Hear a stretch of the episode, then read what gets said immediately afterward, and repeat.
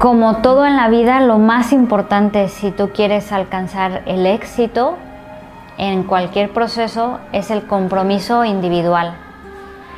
El coach, el papel del coach es ayudarte a, que tú veas tu potencial y, a darte, digamos, el, método adecuado que, que a través de conocimientos también de nutrición te pueda ayudar a decirte qué es lo que podría en teoría, ayudarte y a partir de allí que tú solo, que tú mismo vayas viendo si todos esos consejos que yo te voy dando, pues eh, funcionan contigo, funcionan con tu cuerpo.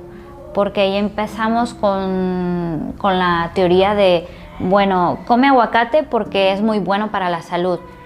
Y la pregunta sería, bueno, muy bueno para la salud de quién, ¿no? Entonces, si ya descubrimos que efectivamente el aguacate es bueno para tu salud, a partir de allí ayudarte a que tú mantengas eh, ese, hábito de consumir aguacate porque es bueno para, para ti durante el tiempo.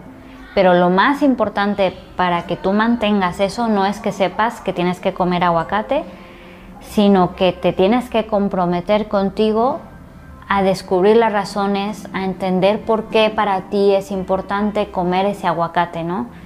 Y cuál es el objetivo a largo plazo, para qué quieres esa salud o para qué, para qué quieres estar sano. No es simplemente decir, bueno, quiero comer para, para estar bien y sentirme bien, que, que está muy bien.